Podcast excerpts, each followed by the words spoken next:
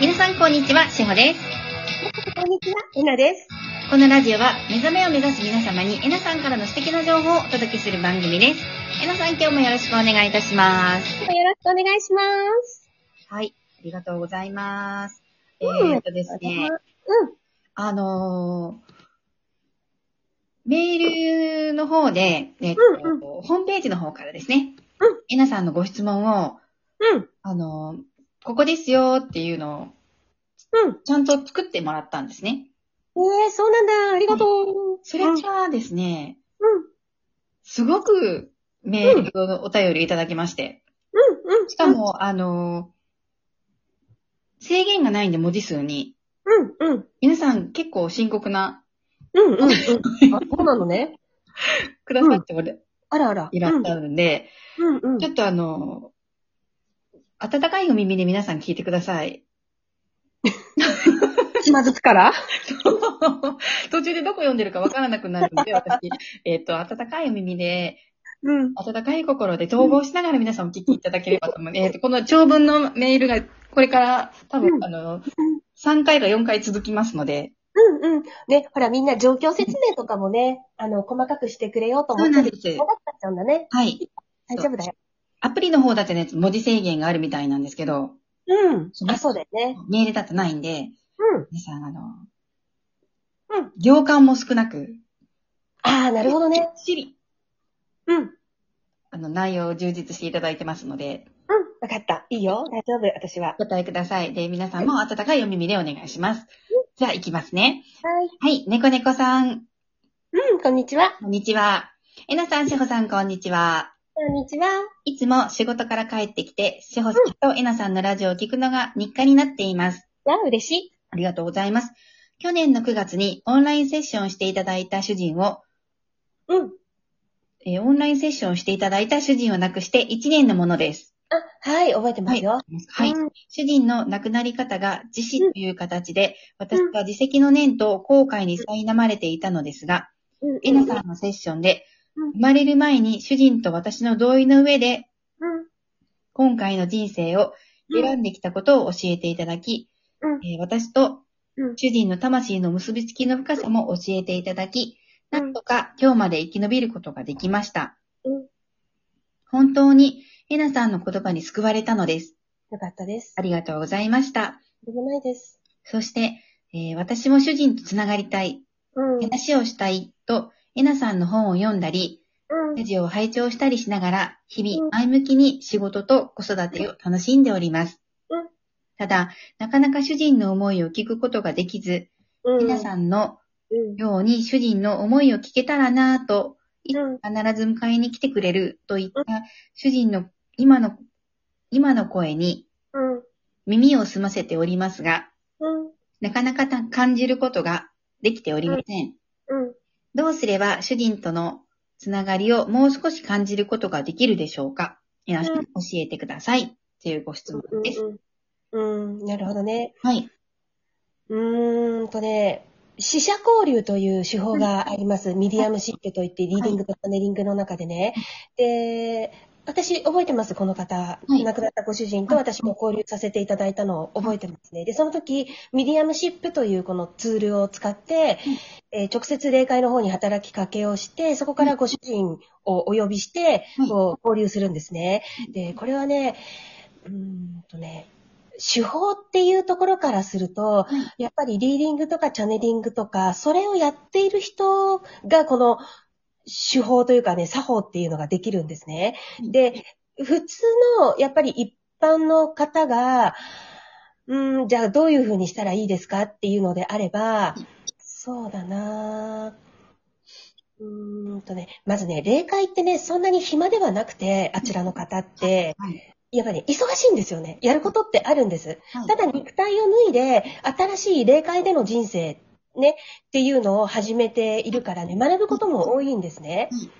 うん。で、大切なのは、折々にして、あの、必要な時には彼はうん私のところに来てくれているんだって、まずはい信頼をしてください。はい。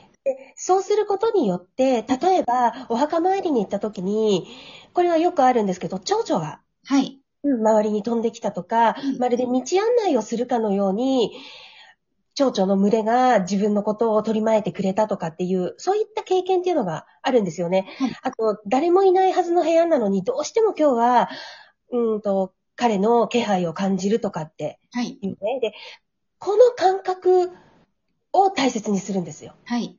うん。うん。うん、そうなんです。この感覚を、あ、で、あ、本当に彼は姿は見えないかもしれないけれど、はいここにいてくれるんだなっていうのを信頼していってください。はい。う。うんん。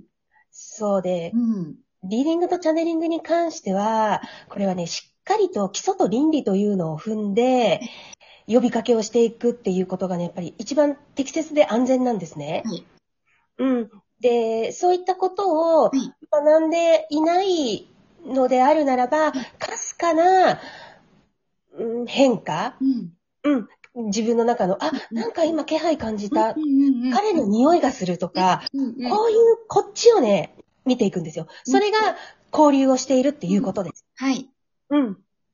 本当そうですよね。うん。そこから、うんどんどんどんどん、これうん確実なものって自分自身が信じていけば、うん。あのーうんおのずといろんなことが分かってくるようになりますよね。うん。その通りなんですよ。はい。うん。で、あの、霊界に関して言えば、うん私は薄いカーテン1枚で隣にあるようなものだと思ってるんですね。はい。うん。で、じゃあ、どういうふうにしたらって言ったら、やっぱり自分の周波数というのを整えていくことはい。によって、うん。マスターであっても、そのミディアムであっても、はいうん、つながること、交流することっていうのはできるようになってきます。うん。うん。うん。そうですよね。統合を続けて、うん。常に平和でいる、うん。あの、冷静でいるっていう、豊かさ、愛と豊かさの中でいるっていう風にしていくと、うんうんあの、まがまがしいものとは繋がらないですよね。うん、そうなんですよ。そこなんです。さっき、基礎と倫理が大切って言ったのはね、まがまがしいものとね、繋がってしまってはね、困るんですよね。危ないんですよね危。ないんです。危ないんであんすまりよ。うん。私もよくわかるんですけど、このあたり。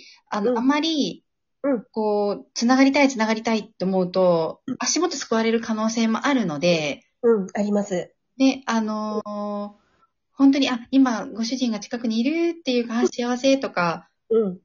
あと、香りが、そうそうそあのー匂いで来られる時もあるんですよね。う。うん、あります。なんか、あ、主人の匂いとか、うん。お花の匂いとかでもそうそうそう、お花の匂いとかね。あと、あ、好きな私のお花の匂い、あ、持ってきてくれたんだ、みたいな。うん。そういうのでもいいと思うんですよ。何かしら感じることができたら、どんどんどんどん積み重ねて、それが強い、あの、結びつきになってくるって、確信が出てくると思うんですよね、私。んう。うんそうなんですよ。うん。そう。だからは、いつながりたいって思うよりも、その一瞬の感覚っていうのを大事、大事にしていけば、あ、これは主人だわっていうのがわかる。そうですね。そこから、あのーどんどんこのアンテナを強めていかれるといいかなって思いますよね。うん、そうなんです。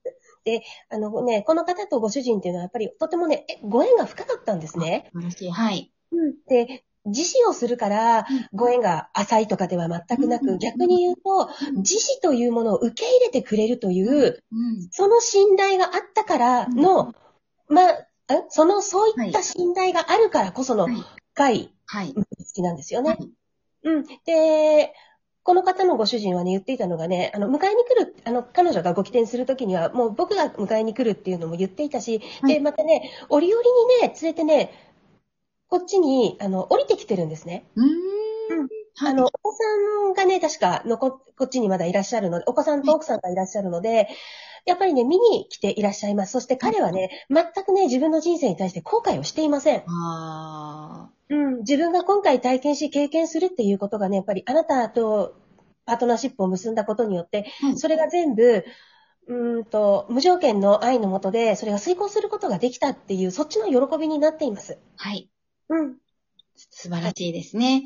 うん猫猫さん、あの、えなさんの、うんえーっと、メッセージやアドバイスをぜひ参考にしていただけたらと思います。かすかなねね、ところをね、はい取っていきましょうね。はい。ありうんがとうございます。ありがとうございえーまっす。と、次ですね。はい。えーっと、ひまわりさんからです。はい。えなさん、しほさん、はじめまして。はじめましありて。がとうございます。えー YouTube から拝聴しています。二人とも声が可愛いですね。ありがとうございます。ます。質問があります。私は今、作品をまとめています。うん、昔、大変苦労して作った作品です。うん。当時は人間ドラマに巻き込まれていたのだなぁと、今からわかります。はい。昔、人間ドラマにどっぷりハマっていた時に、作った作品のエネルギーを変えるにはどうしたらいいですかうん、うん、うん。感情的ではなく、ただの説明でも、作品作りの苦労話はしない方がいいですかうん人間ドラマを卒業して、感動を与える作品を作るコツを教えていただけたら嬉しいです。うん。ちょっとお願いします。はーい。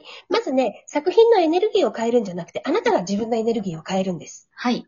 うん。物の見方が、あなたの物の見方が変われば、ああ、あの頃はあの頃で、はいまあこれはこれで可愛いじゃないっていう風に見えたら、もうエネルギーが変わってるよね。はい。そうですね。そうでうす。んで、あと、人に感動を与える作品というのは、それはね、完全に外向きです、意識が。そうですよね。うん。うん。まず、あなたが感動する、あなた自身が、これは素晴らしいなって思うものを形にしていくんですよ。うんうん。全部、内側です。内側ですね。そう。そう。あの、外を変えようとしない。はい。自分の中を変えれば、いおのずと、もう過去に作った、その人間ドラマの作品も可愛いな。これはこれでいいじゃないって思えます。う。うんうん。許すっていう。うん。素敵じゃないって思う。本当です。楽しくなりますよね、またね。あの時本当た楽しかったなーって。うん。だから今出てきているそれをね、はい。あの、解放して、感情を解放して、平和に戻っていけばいいと思うよ。ありがとうございます。ありがとうございます。ね、あのー今の皆さんの話を参考にうん、ご自身の素敵な作品を作っていただけたらと思います。はい。はい。ね楽しみ。ありがとうございます。では皆さん今日も良い一日を。お過ごしください。いってらっしゃい。いってらっしゃい。ありがとうございます。